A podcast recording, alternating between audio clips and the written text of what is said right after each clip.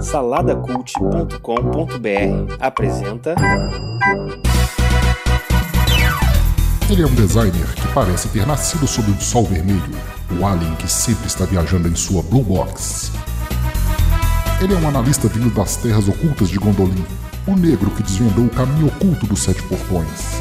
Juntos, buscam as melhores leituras em todo o universo. Eles são os incríveis superleitores. E seus amigos.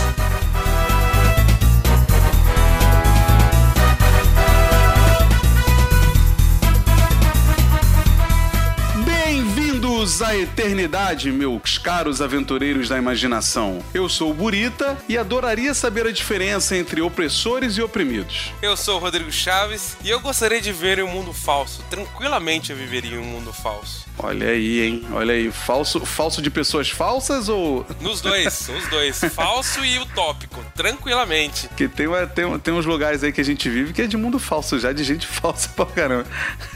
Bom, vocês estão escutando os Incríveis Superleitores, um podcast do portal do conglomerado Salada Cult. Rodrigo e eu estaremos falando sobre livros e quadrinhos, hoje sozinhos, mas mensalmente com amigos, ok? Vamos bater um papo hoje sobre, como é que seria a tradução? Afinal de contas, é House of M, mas até agora eu não sei que eu já vi livro é, é, encadernado como Casa dos M. Será que faz sentido isso? Ou é, ou é português de Portugal, né? É português de Portugal. Aqui foi Dinastia M. olha aí, hein? Olha aí. Mas antes, Burita, vamos aos recados.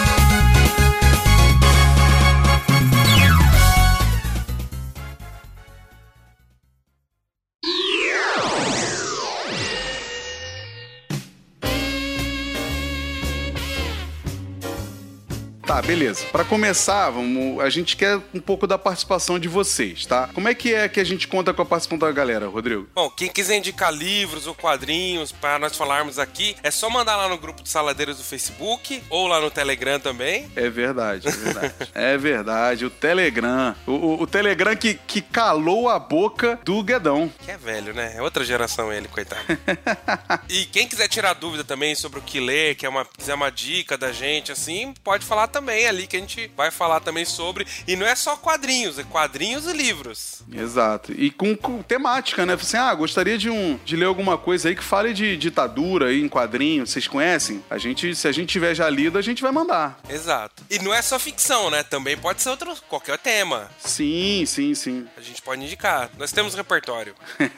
Beleza, mas ó, o podcast vai funcionar do seguinte jeito, Rodrigo. A gente vai ser mensal, porque como o portal tem tanta atração aí, né? A gente tá trabalhando esse calendário e a gente vai estar postando aí mensalmente um programa dos Incríveis Leitores. E vocês podem acompanhar também o que a gente tá construindo pra agenda e cronograma através, né, do nosso Instagram, Incríveis Superleitores, porque lá a gente vai postar capa do que a gente tá lendo, conteúdo, e aí vocês vão poder ver um pouquinho, é, é, uma prévia do que vem por aí. A ideia então é trazer dicas de livros e quadrinhos com uma breve resenha, mas a gente vai aprofundar o debate, vai ser bem profundo o debate do- da obra, o tema, ou o- conversar bem mesmo sobre a obra, né? Falar bastante da obra que a gente tá, vai trazer no podcast. É, é buscar um pouco mesmo o, o, o cerne ali, né? O que que gerou aquele, aquele, aquela obra, né? E não a, a- a- o superficial, por assim, ah, por que que o cara escreveu sobre aquilo, né? O que que levou ele? E a gente começar a discutir aquele assunto, né? Exato. A gente não vai gravar o Wikipedia, né? Não vamos fazer. Não, vamos não perder é. o nosso tempo e você não vai perder o seu tempo também. Mas beleza, já que tá tudo explicado agora, vamos pra aventura de hoje? Vamos lá.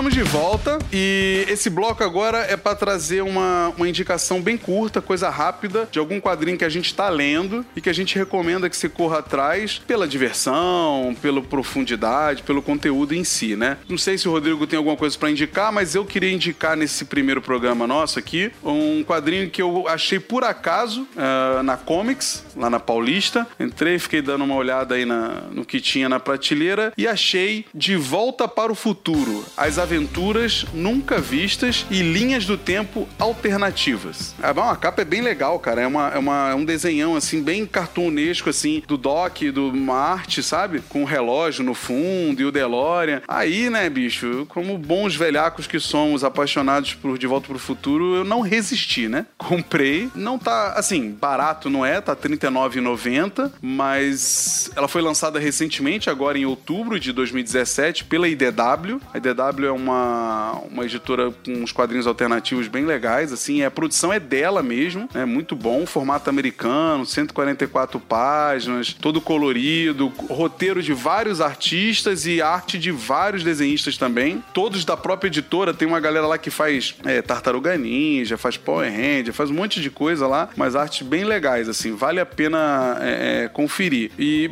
assim, para deixar um gostinho para vocês se quiserem lá comprar, né? Porque eu acho que é da, eu acho que tem um, um, uma coisa que é, foi a Comics que trouxe. Se for isso, vocês vão ter que comprar no site, né? Que é o comics.com.br. Mas resumindo, né? O que, que é o quadrinho? Não é ah mais uma história, mais um sei lá o que. Não. O que, que eles se propuseram, na verdade? É um compilado de nove histórias, né? Nos Estados Unidos saiu em nove revistinhas mesmo, que contam partes da história dos três filmes que a gente não, não sabia como é que aconteceu. Da hora. É, por exemplo, ah, como é que o Marty e o Doc se conheceram? Eles contam um pedacinho. Como é que o Biff conseguiu usar o DeLorean lá no 2, né? Que o Biff velho voltam no tempo para entregar o, o, o almanac. Então, como é que os pais do Marty esqueceram que eles conheceram Calvin Klein e era a cara do filho deles, né? Por que isso aconteceu, né? Ah, como é que foi a vida do Doc durante os anos que ele foi esperando o Marty lá no Velho Oeste? Então, os, os roteiristas trazem essas respostinhas com histórias bem pequenas e curtas que não mudam o filme, mas complementam, cara. Eu acho super válido, vale a pena mesmo. Mas eu tenho uma dúvida. Quem é o dono da franquia? Quem, quem, é, quem é que comanda? É, o, o cara que puxou essa, essa obra aí, esse, essa revista, foi o Bob Gale, que é o roteirista dos filmes. Se, eu não sei se ele é o dono, eu acredito que não. Talvez seja parte do dono, né, disso, né? Porque o Spielberg produziu, né, na época, o, o Zemeckis é o, é o diretor, talvez o Bob Gale, que seja que é o roteirista é o dono, né? Interessante. Puxo... É, pode ser. Ele, ele, ele que se propôs, ele que criou esse projetinho aí, ele que, que quis trazer um desenhista diferente, porque tem artes diferentes, aí tem capas alternativas no final. Cara, é, é, é muito legal. Para quem curte Viagem no Tempo e o De Volta para o Futuro, é, é, uma obra muito legal mesmo, assim. Eu, eu recomendo, dou cinco Caesars fácil, assim, da pra hora, isso. Da hora, da hora. É. Beleza, cara, vamos... Você tem alguma coisa, Rodrigo, pra indicar? Não? Tá, não tá, sem ler? Não, eu tô lendo lendo, mas eu tô lendo coisa mais chata, técnica, no sentido de história, né? Por causa do meu livro, tudo, eu só tô lendo isso. Eu tenho que me. Eu tenho que desintoxicar um pouquinho. Mas ainda tô só nisso, só. Bom, pelo menos tá gerando bons, bons produtos aí, bons conteúdos pro a história, né? Ah, sim, isso sim, tá valendo a pena. Bom, já que você não tem, a gente fica com essa dica por hoje. Vamos pro bloco lá para discutir um pouco sobre Dinastia M.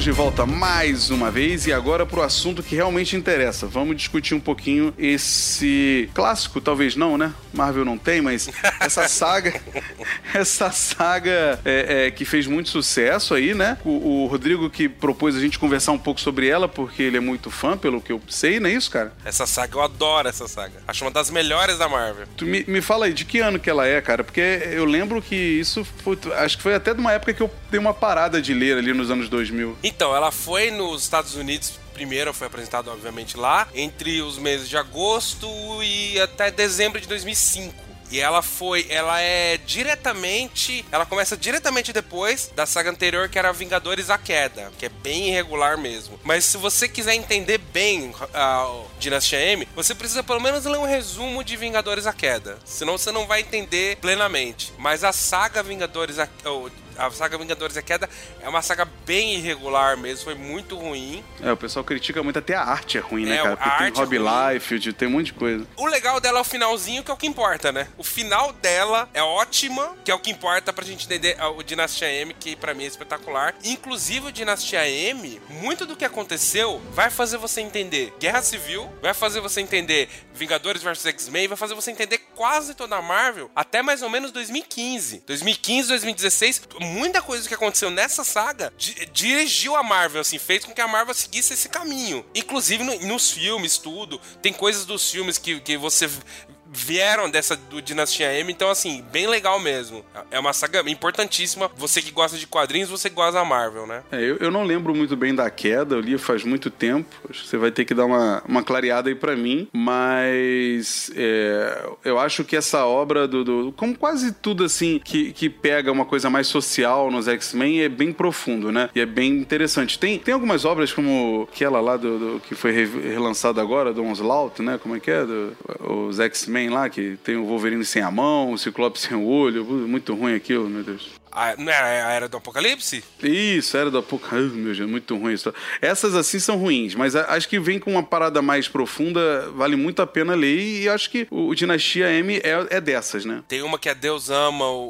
o, o Homem Mata também, que é dos anos Essa. 80, que é ótima do X-Men. Muito boa. Muito- Muito... boa. Tem até um encadernado que foi lançado recente. Isso. É, é boa demais, assim. É, os X-Men, é que assim, a gente tá, hoje em dia, 2018, nós estamos é, com os filmes na cabeça, mas os X-Men, junto com com Homem-Aranha, sempre foram os carros-chefe da, da Marvel, né? Ah, e com a Quarteto Fantástico também, né? Mas os X-Men sempre foram o carro-chefe da Marvel no sentido de crítica social mesmo. É, é, sempre teve alguma, alguma saga, assim, que é, f- fazia essa crítica ou diretamente, como Deus ama o Homem Mata, ou permeando toda a saga, como Dinastia M, por exemplo. Que você tem uma crítica social muito forte também. Não é o, não é o foco da saga, mas ela permeia toda a saga essa crítica, né? Você, você chegou a ler a, a, a saga em fascículos como ela foi lançada, em oito edições originalmente? Ou você só leu ela compilada já? Não, eu li, eu li primeiro a. Eu li ela em fascículos e muito tempo depois eu li compilada, que foi. Eu li três vezes a saga, né? Eu li na época, li compilado e li e semana passada, semana, algumas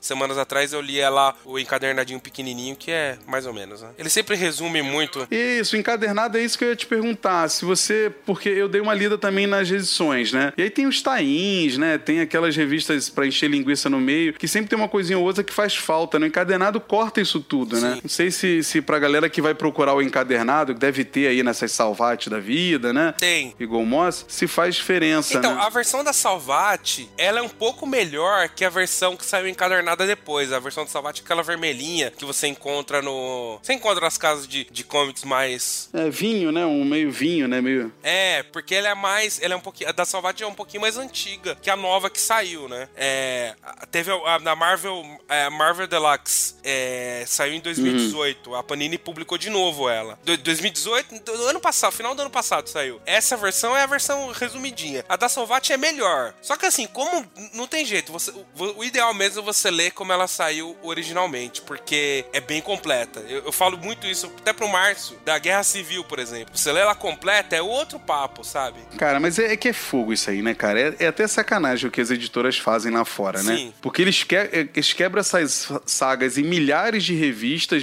semanais, quinzenais, mensais. Depois vem os tains. É quase impossível você acompanhar isso, né? Aí eles, aí eles lançam aquelas versões ônibus, né? Que, que são as definitivas que tem tudo, né? Isso que eu ia falar. Essas, a DC faz muito isso e bem. Ela espera. é, é, eu, por exemplo, tô esperando o, o, o DC Rebirth. Ela, Aham. ela pega toda a saga gigante e lança em três volumes gigantesco, assim. Aquela capa dura, bonita e tal. Que aí você.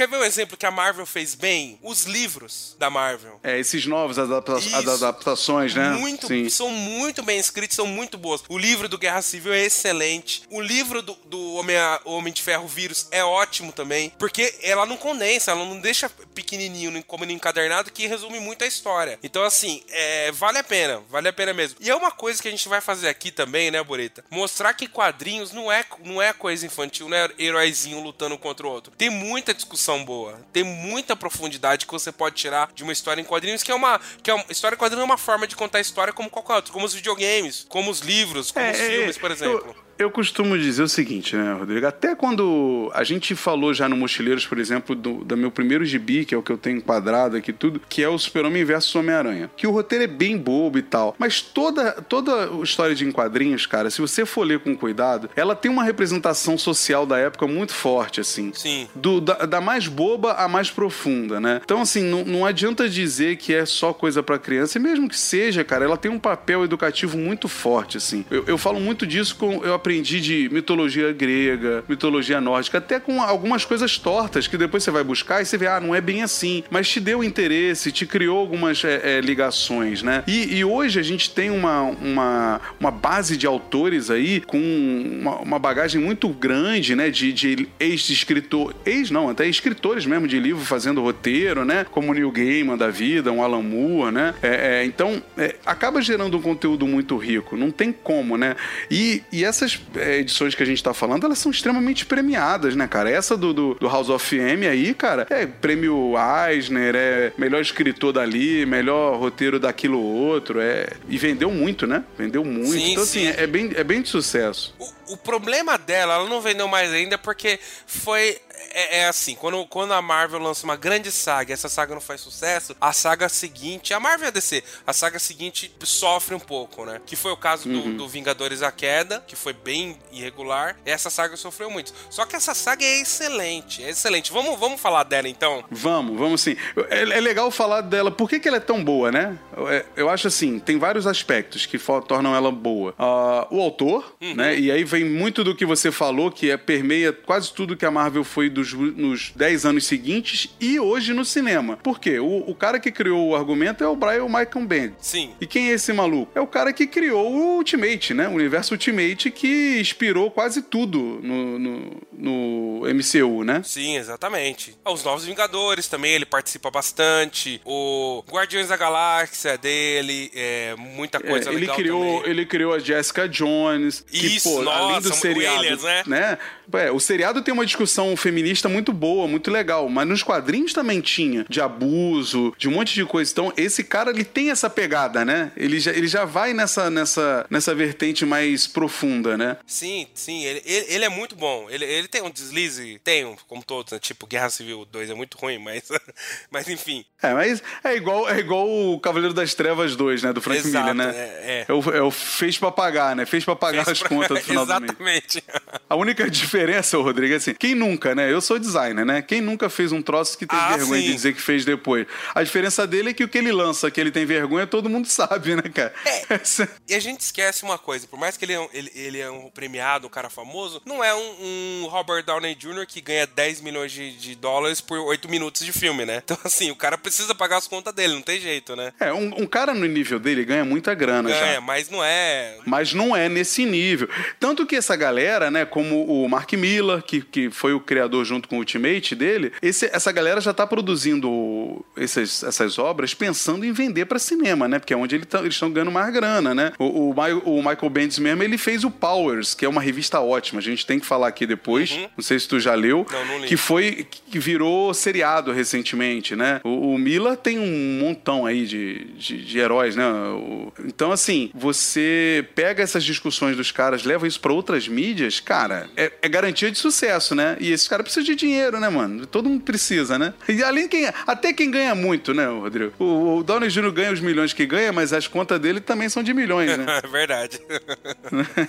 ah, tá certo. Não- a gente não tem O que cara fazer... não vai no self-service, né? O cara não vai no self-service almoçar, né? É, a gente não tem que fazer conta com o dinheiro dos outros, né? Então o cara sabe onde aperta ah, É. as- o, o pescoço dele, né? Mas o, como eu falei, a gente tem que falar de um pouquinho de Vingadores a Queda, não vou para poder entender essa essa saga, né? O Vingadores a Queda foi em 2004 até 2005 e mostra realmente a queda dos Vingadores como a gente conhecia antes. E começa a saga, a saga assim, é porrada atrás de porrada, né? Ela é bem confusa, o desenho é bem feio, mas assim, começa com a mansão dos Vingadores sendo atacada. E é atacada assim, de todos os lados, pra, por todo mundo. Vem os Chris, atacam a mansão. A mulher Hulk é atacada e fica maluca. E ela fica completamente maluca. Ela vai lá e, e, e começa a bater em todo mundo. O Homem-Formiga, o, o, do filme aí, o. Caramba, qual é o nome dele? Qual? O, o, o, person... o... o personagem do filme, esqueci o, nome ah, do... o segundo Homem-Formiga que você diz, né? É, deu, deu um branco aqui. Ele é morto, o Gavião Arqueiro é morto nesse ataque. E nesse ataque, então a, a mansão dos Vingadores é inteira destruída. E no final, eles descobrem que. Porque assim, é todos os inimigos dos Vingadores atacam eles de uma vez. E de surpresa. E destrói tudo. Eles começam. Não começa a entender nada do que tá acontecendo. Morre gente tal, como eu falei. Aí o que acontece? Eles descobrem que quem fez isso foi a nossa querida feiticeira Escarlate. Ela tinha. Ela perdeu completamente o controle dos poderes dela. E ela que criou toda essa. Ilu... Não é nem ilusão. Ela criou tudo isso. E todos esse, esses inimigos Vingadores atacam eles. E por que, que ela fez isso? Porque que ela descobre que os filhos dela, com visão, eram na verdade mentira. Eles nunca tinham existido. E ela então fica. Menina, menina inocente, né? Então... Menina inocente. Um androide, né? Teve um filho com ela e ela achou que era de verdade. Então, né? mas o pior é que é o seguinte: é de ver... acontece. É maluco. Mas ela achou que era uma mentira, mas na verdade os filhos dela existiam, que é o Icano e a Celery. É na cabeça não, dela. Existiam porque ela criou, né, pô? Exato, então, mas ele. Aí, só que assim, aí mostraram pra ela que, ó, é tudo da tua cabeça, não existiu. E o que acontece? Ela fica completamente maluca e faz isso. Aí o, eles, e, eles descobrem isso. Quando eles descobrem que foi ela mesmo, né? Eles decidem o que, que vão fazer com ela. Porque, assim, para quem não sabe, é que assim, a Marvel tem sempre esse problema então, de é, é, é assim que começa a saga, né? A saga começa no. A galera discutindo o que fazer com a Wanda decorrente do, do Vingadores a Queda. Exato, porque foi a queda dos Vingadores mesmo. Eles quase morreram com, por causa do poder da Wanda, da feiticeira escarlate, a Wanda. E começa a saga Dinastia M, eles decidindo o que vão fazer com ela. A ideia de uns, principalmente do Charles Xavier, no, nosso querido Xavier, eliminar ela, porque o poder dela é extrema, ela é extremamente poderosa, como todo mundo na Marvel é, né?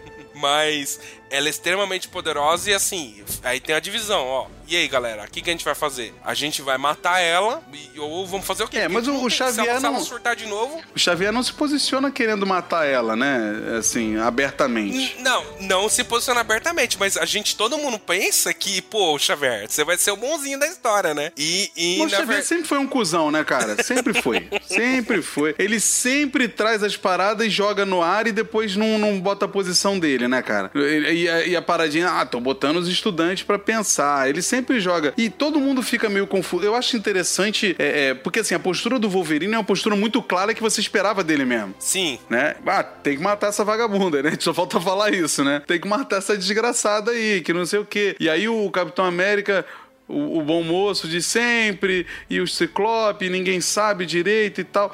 Eu acho, eu acho curioso, é, porque eles falam muito dessa coisa, o que vamos fazer com ela, mas mano, não, não sei se dá pra matar ela, né? Sim, Também ela é isso. extremamente. É que o poder dela é de alterar a probabilidade e ela começa. Ela tem um poder de criação também, né? É, é um poder que chega a ser roubado em algumas partes, só que assim, ela é extremamente poderosa. Extremamente poderosa. E... É o programa do roteirista, é o, pro, é. O, o, como é que é? O poder do roteirista. É, e, e, assim, eles, têm, eles levaram ela pro Doutor Estranho pra ver, porque ela é uma feiticeira, né? Feiticeira escarlate, pra ver se o Doutor Estranho. Podia curar ela, fazer alguma coisa, ou controlar ela, e ele não consegue. Doutor Estranho, o Mago Supremo, um dos mais poderosos na, na arte de feitiçaria da Marvel, ele, ele não consegue. Então, assim, aí o Charles Xavier ficou desesperado. Caramba, se essa mulher surtar de novo, o que, que vai acontecer com a gente, cara? Vai, pô, ele, ela sozinha. E, mas eu, só, eu fiquei confuso no começo ali do seguinte, né? Ela tá lá, ela se, ela se entrega, ela vai. Como é que. Por que, que ela vai pra Genosha e fica lá sobre, é, é sob a, a tutela do pai dela? Ela se entrega ou o pai dela tá controlando ela e o Xavier também mentalmente?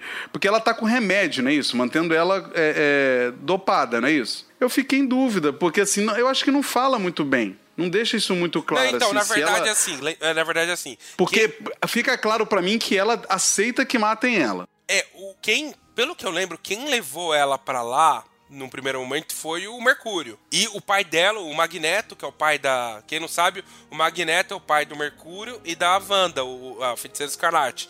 No, nos filmes não tem isso porque não tem, eles não tinham os direitos ainda, né? Mas vamos ver se daqui. Wanda e Pietro Maximoff Exato. na, Os nos irmãos- quadrinhos, né? No, no, no cinema ficou como? Eram os irmãos, alguma coisa óbvia também, mas não era o Maximov, né? Então, no, no cinema não, não, não ficou claro isso, né? Que, que o, o Magneto é o pai deles, mas nos quadrinhos o Magneto é o pai deles. Então o Magneto ele começou a cuidar dela, lá em Genosha, né? É Genosha que, que tá destruída, né? Sim. Hum, Já foi um paraíso mutante, já foi uma prisão mutante e nesse momento tá destruída, né? Exato. E como, e como assim? Eles não conseguem controlar, ninguém consegue controlar, ninguém sabe o que fazer. No desespero, então, eles decidem, vamos lá ver o que que a gente vai fazer com ela. Mesmo eles divididos, né? E, e é engraçado que o Mercúrio, ele, ele diz que tava lá, né? A gente não vê ele nos quadrinhos, Exato. né? É, por- porque ao contrário dos filmes, o Mercúrio é rápido nos quadrinhos, né? Extremamente rápido, né? Exato. O, o, o Mercúrio, então, ele fica extremamente é, decepcionado, porque, pô, metade dos Vingadores com os X-Men querem matar ela mesmo, de fato. Não é, não é só o.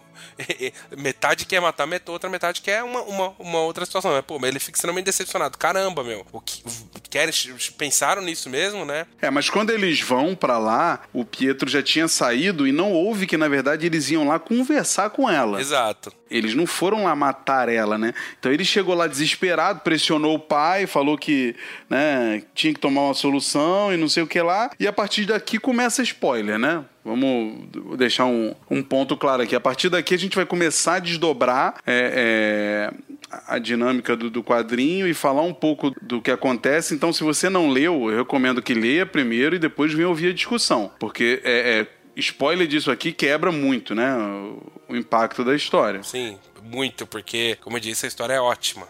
Vamos continuar então, vamos lá. O pessoal decide, ó, galera, a gente mata, não, não mata. A, a- a rainha branca lá tá doida pra matar, né? Emma Frost. Ela é. A, a, Ela é. a Elsa Essa mulher, né, cara? Essa mulher é ridícula. Ela, ela resolve que quer matar, então ela fala assim: ah, galera, ninguém decidiu, vamos lá bater um papo com ela, vamos ver o que, que ela pensa, né? E, e eles vão. E o Pietro não ouviu isso, vai lá clamar a ajuda do pai dele, e de repente o pessoal chega lá e. Puf, um clarão.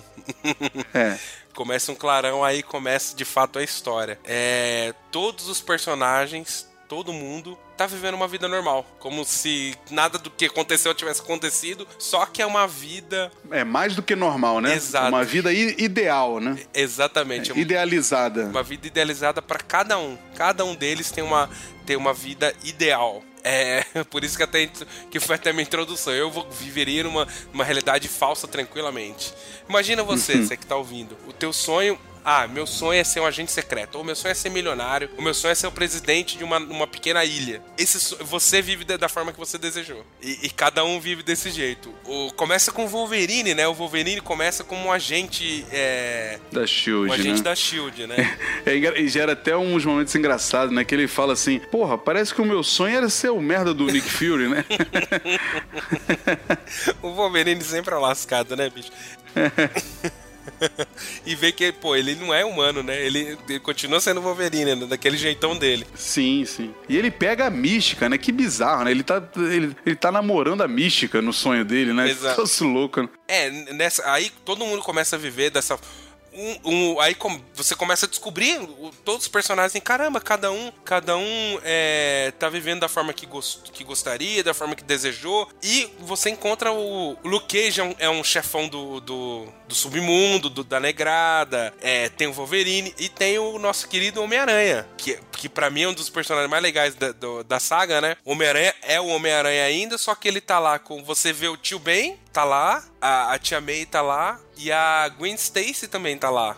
Junto com Ele tá casado e tem filhos, Exato, né? Ele tá casado e tem filhos com ela. E você, caramba, quem sabe, da, quem conhece a história do Homem-Aranha. Aí você, quando você tá lendo a, a saga, eu, eu não- quando eu li a primeira vez, eu não sabia, né? Então eu, caramba, o que, que tá acontecendo? Que legal o Wolverine. Porque assim, o Wolverine continua sendo o Wolverine. Então você, ah, beleza, o Luke Cage continua sendo o- o Luke Cage. Aí você, ah, beleza, uma história e tal. Aí quando você vê o Homem-Aranha com o tio Ben que tá vivo, todo mundo sabe que ele, que ele morre na, na, na história normal e você vê o Homem-Aranha com a Gwen Stacy, que ela também morre, né? No universo do Homem-Aranha, você, opa, tem alguma coisa errada, né? Aí agora eu tô tentando lembrar, o primeiro que acorda é o Wolverine, né? É, o primeiro que acorda. É o Wolverine, porque o Wolverine vai acordando todo mundo, né? É porque ele, ele tem, na verdade, ele aquela menininha. Sim. Né, aparece na, numa missão dele, alguma coisa assim, eu não, não me lembro. E ele acaba, porque a memória dele é, é, é também é, recuperável, né? No final das contas, né? Ela tem o fator de cura também, né? O É, cérebro dele, né? uma menina- é Layla o nome da menina. É, ele tem o fator de cura na mente também, então aí ele acaba lembrando devagarzinho, assim, algumas coisas, né? Mas eu acho que. É porque é no meio de uma missão, na verdade, né? É, ele, é, assim, ele, come, ele antes dele conhecer a Layla, ele, se- ele sempre teve lapsos de memória dessa outra vida dele. E, e ele tem até uma parte muito legal que ele encontra o Capitão América. Que o, Capitão América envelheceu. O Capitão América, É. ele foi o Capitão. Ele foi um, homem comum, né? Muito, muito, le- muito emocionante essa parte também. E ele encontra uma, uma garota chamada Layla. E ele já tava com esses lapsos de memória da outra vida. E essa Layla começa a. faz ele acordar, né? É, porque ela tem um poder psíquico ali, né? Ela tem uma alguma coisa da mente ali que ela olha pra pessoa e faz a pessoa lembrar da, da vida dela real, né? Exato. E, e- e eles descobrem então que quem fez isso foi a. Ele começa a descobrir que foi a ideia da. Foi assim, a feiticeira escarlate que criou essa realidade onde todo mundo tem o que deseja. É, porque ele lembra do último momento lá do que aconteceu e o contexto desse universo novo que você tá falando aí, né? Além do fato de todo mundo viver uma história ideal pra si, tem uma, uma, uma construção ali do universo que, que é baseado no na uma coisa meio é, é, meio monárquica, né? Mo- Monárquica ali. O, a família Magneto é a família mais importante do, do globo, né? Do planeta. Ela dita as regras, ela vive em Genosha. E, e aí é interessante que mostra alguns outros ditadores, alguns outros governantes, né? Sim. como como o T'Challa com T'Challa, né? Com T'Challa, com a Aurora, que é uma realidade também nos quadrinhos, o Von Doom, né? Ele vai mostrando toda essa galera aí ex- exercendo os seus sonhos também de governar, né? De controlar e tudo. É, é, é, vai aprofundando um pouco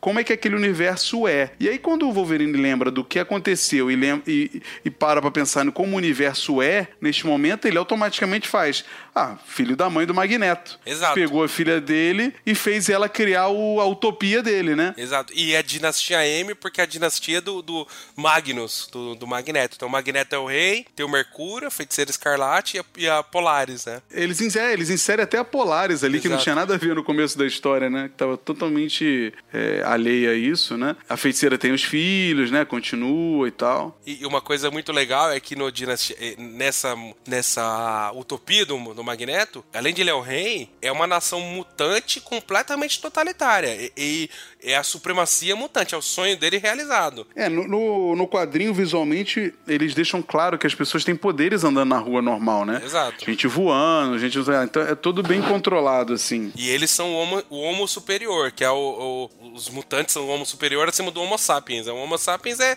vira, Isso. vira completamente.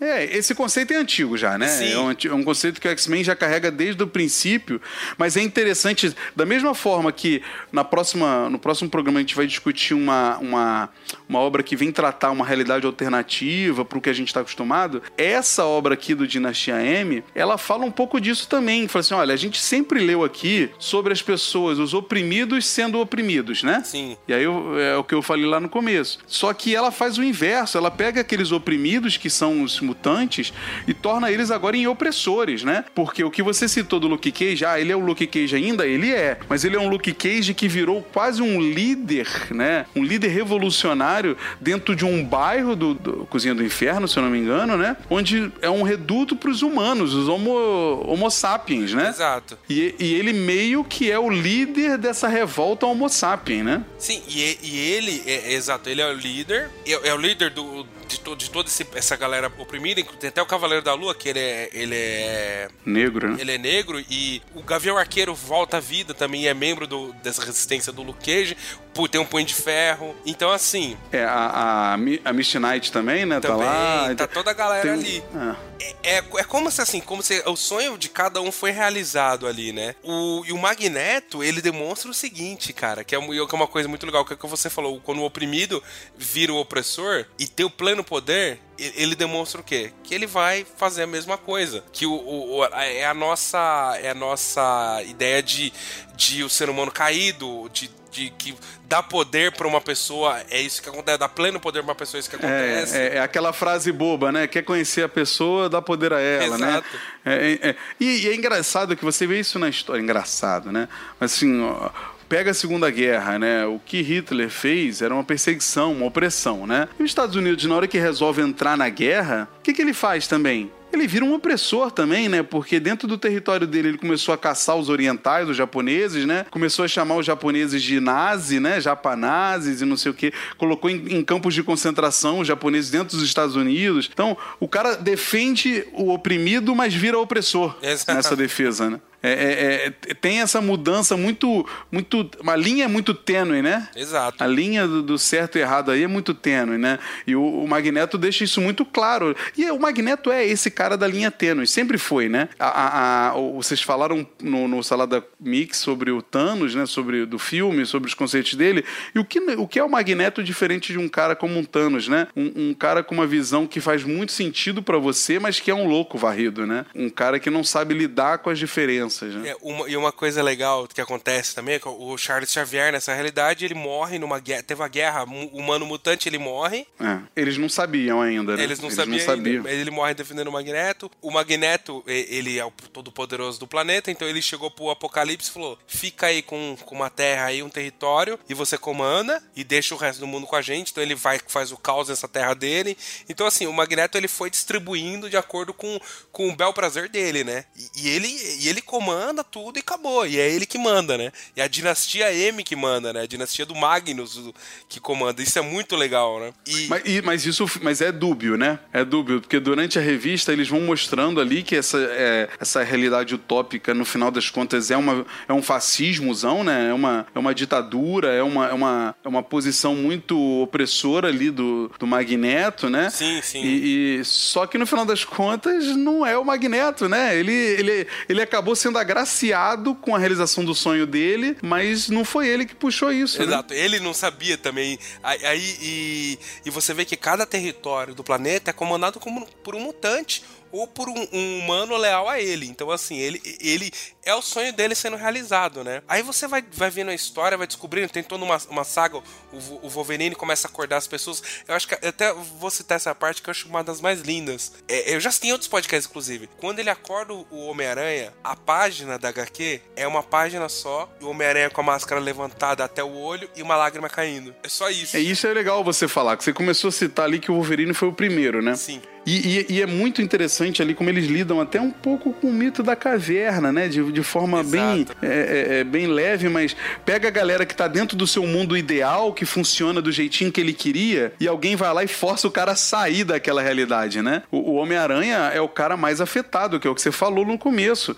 Alguém chega para ele e tira ele do sonho perfeito da vida dele, que é a mulher que ele sempre amou, que ele matou, né? Ele foi responsável pela morte, é o tio dele que ele foi responsável pela morte morte, ele tem tudo isso de volta. Quando tiram isso dele, cara, você sente a dor dele, né? Então, é isso que eu ia falar. Você sente o sofrimento dele. Foi um dos momentos mais emocionantes de HQ que eu li, esse quadrinho, por quê? Porque a gente que acompanha o Homem-Aranha desde moleque, foi, pra mim, Batman Homem-Aranha foi sempre, eu sempre acompanhei desde moleque, eu carreguei todo esse peso, sabe? De, de, do lore do Homem-Aranha. Então eu li a história do tio Ben, da Gwen Stacy, tudo que ele sofreu. Então aí você vê, você chega nesse HQ com essa bagagem. Então você também sente, sabe? Você, caramba, bicho, você tá tipo Wolverine não. Por isso que eu falei, eu queria viver nessa, eu viveria, sabe, no Matrix, aquela carne suculenta que é falsa, né? Que o personagem fala, esqueci o nome daquele personagem da barbinha, ele fala. Cypher. Cypher, né? É isso, cara. E o Wolverine tirou isso, entre aspas, o Wolverine tirou dele. E quando ele acorda, ele é puro ódio. O Homem-Aranha, o Peter Parker, por quê? A ideia dele, ele falou, eu quero, ele até fala pro Wolverine, eu quero ir matar a Feiticeira Escarlate. Porque ele não tá com raiva do Wolverine que tirou dele, o Wolverine acordou ele. Ele tá com raiva de quem deu o, o pirulito pra ele e, e e depois tiraram, entendeu? É, é. Essa ideia já tinha tido também lá no, no Super-Homem, o Alan Moore inseriu isso naquela para revista para o Homem que, que tem, tudo, tudo né? né? Sim, sim, muito bom. Que, que é, é, o mesmo princípio, né?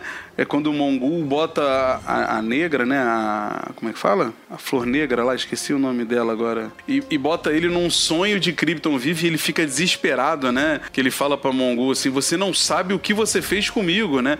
E é a mesma coisa, né? A, a, a feiticeira, ela destruiu a vida do Homem-Aranha mais uma vez, porque ele sofreu de novo tudo que já matava ele, né? Nossa, a cena é muito forte, cara. É muito bonita, sabe? E aí ele, eles estão puro ódio querendo matar ela, né? E o, o Capitão América, na verdade, é o, é o, Soldado Invernal. E, e tem até a cena da morte dele. Ele vai, ele vai, eles vão atrás, né? Pra tentar matar. Não ela, né? Eles descobrem, eles, eles entendem que é o. Tudo isso é ideia do, do Magneto, né? Magneto. Magneto é o culpado. O culpado. Eles vão lá para matar o Magneto. O Magneto só pega o escudo do Capitão América e arranca a cabeça do, do Soldado Invernal. E aí eles. E aí começa, e vai toda a saga eles tentando matar o Magneto, né? E quando eles chegam, eles descobrem.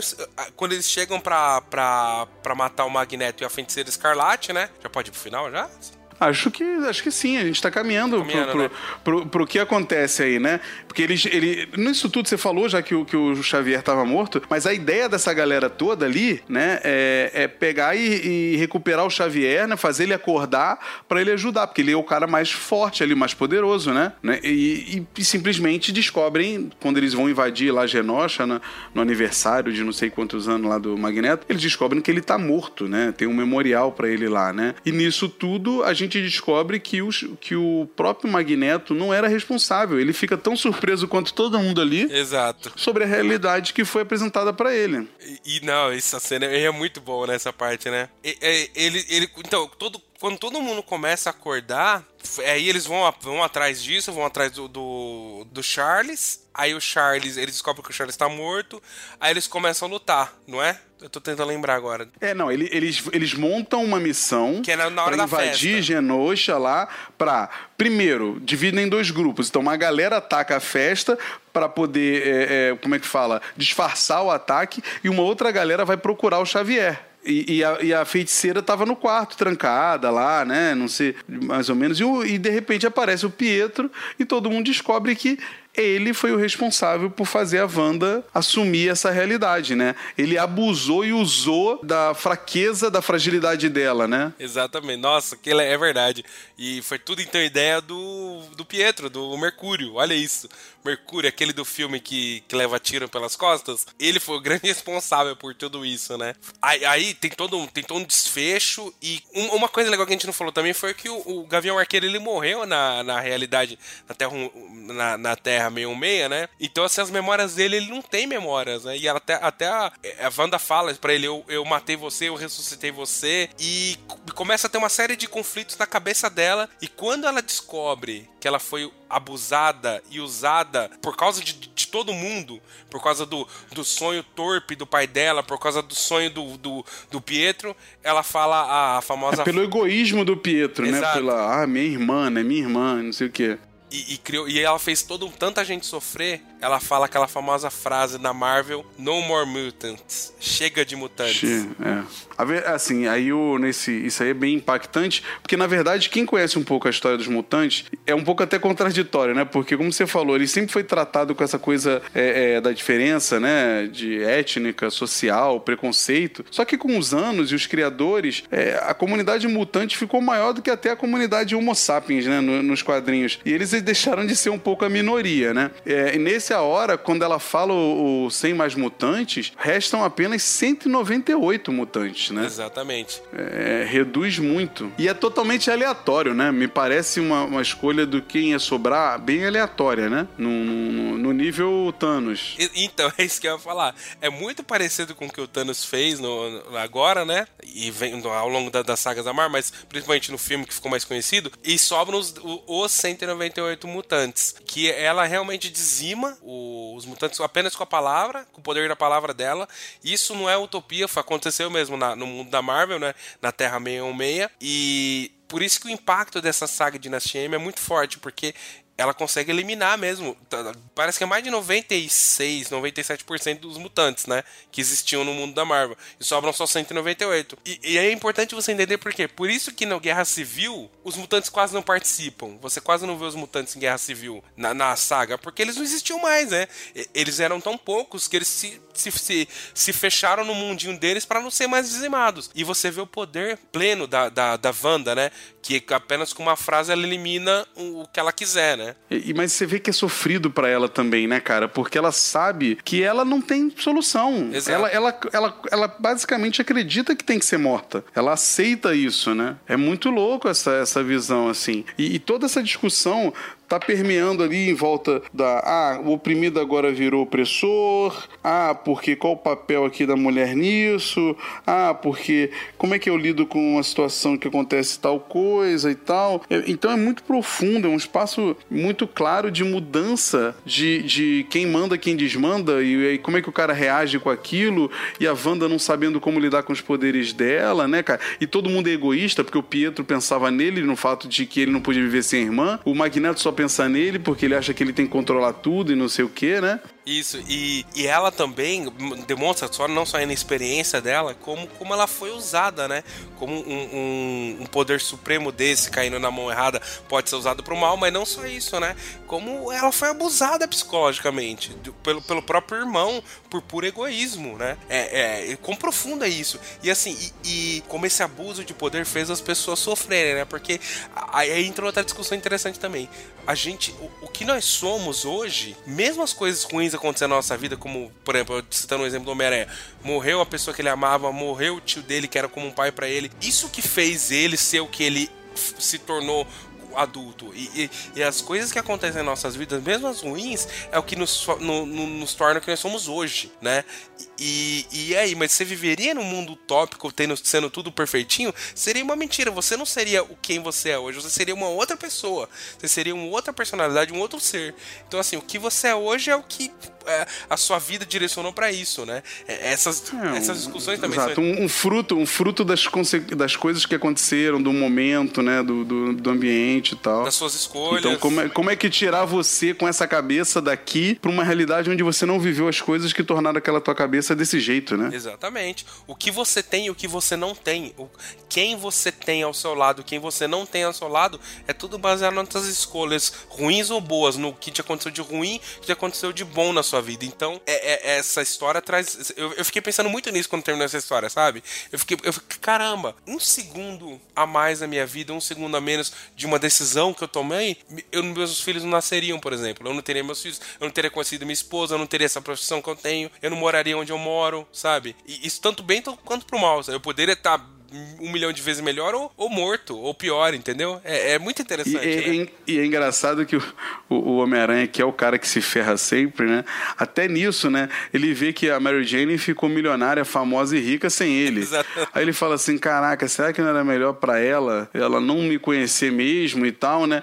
E a discussão do que, que é real, né? Ah, não é real? Ou é real? Ah, porque o real é o que você lembra, mas não Caramba, existiu? Olha isso, cara. Exato. Que profundo. Né? Ele fala isso, né? Ele fala isso. Não, mas eu tenho a minha memória aqui com a, com a, com a, com a Gwen é, eu vivi isso. Eu, e aí, quando muda, né? Quando volta ao, ao, real, ele ainda mantém a memória daquele mundo idealizado, né, cara? Ou seja, ele vai carregar aquele sofrimento de ter vivido com alguém perdido de novo pro resto da vida. Isso, nossa, muito bom, né, cara? Eu, eu, eu acho assim, é, a, a, a arte, ela é, é, boa, eu gosto. O Coipel, que desenha, é bem boa a arte. O roteiro também é legal, mas eu acho a narrativa um pouco crua, assim peca em alguns aspectos. Tem alguns momentos que as páginas você não entende bem o que está acontecendo. Não sei se é uma forma que eles tiveram dificuldade de representar o poder dela. Eu acho que em alguns aspectos fica devendo. É que, é que o Michael Bendis, eu acho que ele, ele é mais, ele é muito televisivo, sabe? Então, assim, é o que você falou.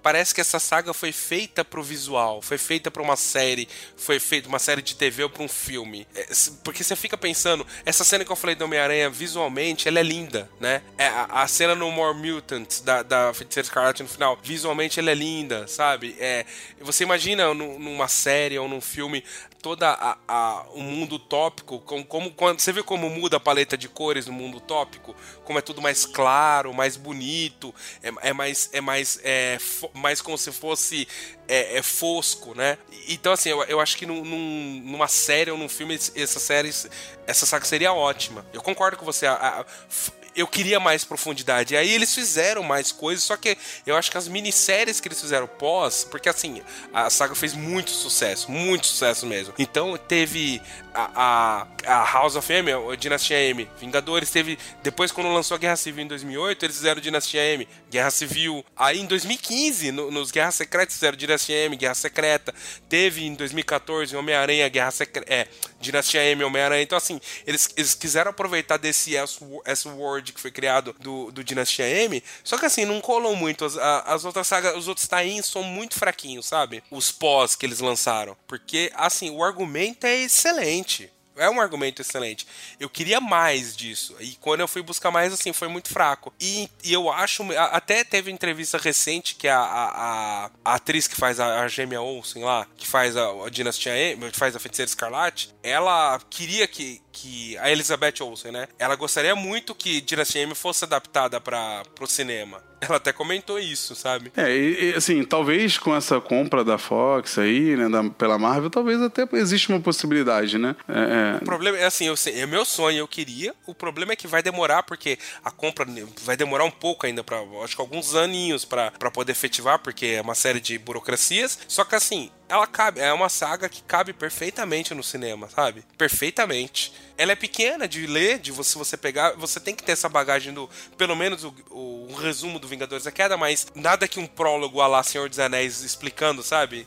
não, não, não mate é, isso. Eu, eu acho muito forte chamar isso de saga, porque as revistas são muito fininhas, cara. É uma revista muito pequena, assim. Ele é uma, uma micro saga, talvez, né? Uma saga intermediária, como você tá falando, entre um, um, um essa aí, né, que você falou, lá do, do, do, da quarto, né? Entre isso, entre um universo mais real. Ele, ele tá ali pra preencher uma, um vácuo, né? É, e, e assim, eu, eu digo saga, é, ela é muito pequena, ela é curta mesmo, dá pra você ler rapidamente rapidamente. Eu digo saga pelo, pela importância na, na Marvel, né? Porque ela mudou tudo, mudou toda a Marvel. Extinguiu os mutantes, debandou os Vingadores como a gente como a gente conhecia, aquela formação foi eliminada. Por exemplo, no, no Vingadores a Queda, quando a, a, mulher Hulk apanhou lá, surtou e matou todo mundo, ela entrou em coma, foi voltar só no final do Guerra Civil. O Homem de Ferro ficou completamente mais paranoico ainda do que ele já estava e culminou na Guerra Civil, ele fica extremamente paranoico, com medo de acontecer de novo, que aconte... com medo com que uma Wanda da vida voltasse e destruísse tudo. Então, assim, muito do que aconteceu nessa saga do, do Dinastia M reverberou por toda a Marvel por muitos anos, por mais de 10 anos, né? Só foi desfeito lá para 2015, depois de Guerras Secretas. Então, é por isso que eu considero ela uma saga nesse sentido, mas eu concordo com você que ela é bem curta. Então, assim, eu recomendo muito a leitura. É, nada do que a gente falou aqui vai, vai, vai te atrapalhar. Assim, se você. Óbvio que o spoiler a gente deu, mas a saga é muito boa para você ler, é muito bonita e tem muita discussão ainda que dá para ser feita nessa saga, né? Não, eu, com certeza. Ela é, uma, ela é uma abertura, na verdade, né? Ela tá abrindo a discussão e as possibilidades, né? Sim, e, e inclusive, depois assim, o problema é que ela, essa saga culminou no Vingadores, o Vingadores vs X-Men, que foi bem fraquinha, né? Bem fraquinha. Sim. Mas assim. Foi... É, é, bem bobinha, é bem bobinha, na verdade. É bem bobinha, né? mas assim, os, muito do, dessa briga aí que aconteceu né, do Dinastia M levou pro Vingadores vs X-Men lá no final. Mas, é, é, mas como eu falei, toda a Marvel foi afetada por causa disso daí, do Dinastia M. Vale muito a pena ler, viu? Vale, vai ser uma revista bem, bem é, interessante, profunda. É, faz você pensar um pouco no, no, no que aqueles personagens passam, o que, que a dor pode causar a alguém, o quanto uma pessoa pode mudar a partir do momento que você dá a ela o poder de mudar a realidade dela, né? É, é, é bem profundo mesmo, cara. É bem de... E além de discutir um pouco as coisas de fascismo, ditadura, né? Desigualdade, preconceito, que são assuntos sempre presentes nos X-Men, né? E isso é, é, muito profundo também nessa revista. Exatamente. Nossa, ah, que saudade, cara. Que vontade de ler de novo. é, eu, eu, eu acho que, que vale bastante, cara. Eu, eu acho que é recomendável para qualquer um É um problema se você não tem, como você falou, precisa ler a queda, mas eu acho que vai além. Se você não conhece o universo Marvel, não é uma saga que você consegue ler sem compromisso. Você precisa entender os personagens, ter uma noção do histórico deles, porque a bagagem que eles carregam é, influencia no sentimento que você vai passar ali. Exatamente, exatamente. Se você não, se você não conhece nada de Marvel, essa saga não vai te fazer, não vai ter o mesmo peso de você, como eu falei, do Homem-Aranha, do, do Luke Cage, etc. De todo mundo ali tem um peso muito grande. Até os próprios, até a Wanda, você entende por que, que ela surtou por causa dos filhos dela, que é aquela dos anos 80, dos anos 90, enfim. O Magneto também você entende. Então, quem é fã da Marvel vai gostar. Tipo um guedão da vida, assim, ele vai adorar, né? Mas dizem aí que ele tem vários da DC lá. Mas, é, resumindo, Rodrigo, o que que tu acha aí? Quantos Caesars você dá pra House of M? Cara, então, eu vou dar. Eu não vou dar uma nota alta porque eu quero. Eu vou, quero adequar os meus Caesars a partir de hoje. Então eu vou dar. É, não pode, ah, aqui pode dar quebrado ou também não pode? Não, infelizmente o Guedão vai ficar chateado com a gente se a gente der quebrado, hein? Eu acho uma merda isso aí, mas ele. Quatro, então eu vou dar Ele- quatro Caesars. É, eu, eu gosto muito, mas eu acho que três é uma quantidade razoável. É uma, é uma, é uma obra legal e, e vale a pena você ler. Vale a pena você Eu ler. ia dar três, mas toda vez que eu lembro da, do quadrinho do Homem-Aranha, eu, eu fico emocionado, aí eu aumento minha nota. eu, eu acho assim, é bem forte mesmo, né, cara? É bem forte. É forte demais, O que eu acho. O que eu acho importante é a galera que, que leu aí, que acompanhou o nosso debate, cara, comenta aí com a gente e diz, porra, qual é a visão de vocês dessa coisa do opressor que vira, do oprimido que vira opressor, ah, essa coisa da emoção, o que é real, o que não é real, o que lidar, como lidar com seus sonhos, porque tem muito disso também, né? Como lidar com os seus sonhos, né? Eu acho legal o que você fala do Capitão América. Ah, ele ficou velho. Cara, é, é, tem tudo a ver com o que você falou lá, de que você é uma bagagem de coisas que, se, que foram construindo você, né? Então ele deixa de ser o Capitão América, porque a partir do momento que ele vive até velho, bem, de vida, casado e tal, ele não é mais ele, né? Ele não é mais o Capitão América. né? Exato. Muito bom, né? Então a discussão é aberta, vale muito a pena. E quem estiver vendo isso aí, cara, comenta pra gente. Vamos trazer o debate aí sobre o tema do- da obra. Thank you.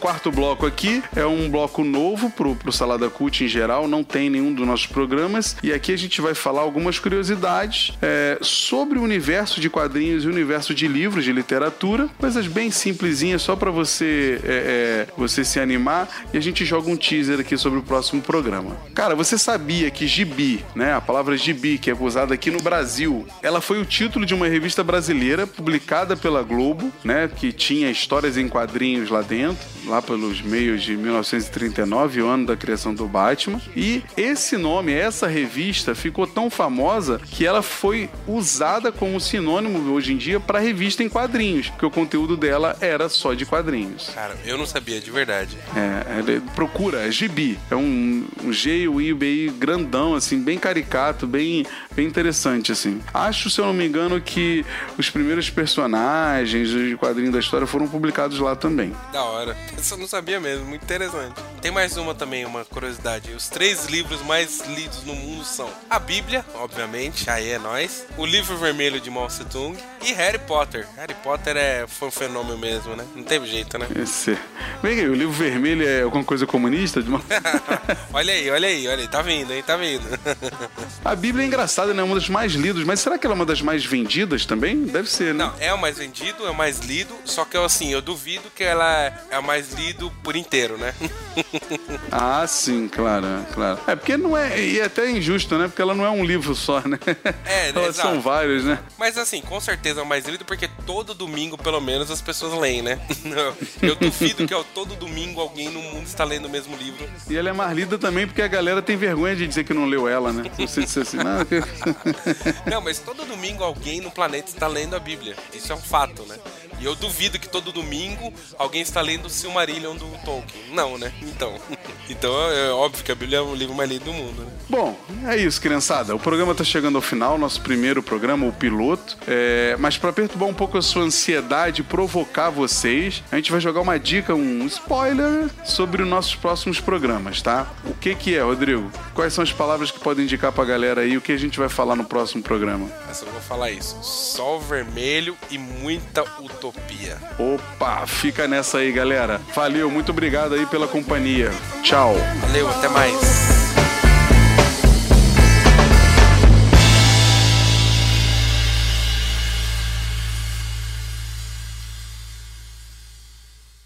Os verdadeiros analfabetos são os que aprendem a ler e não leem. Mário Quintana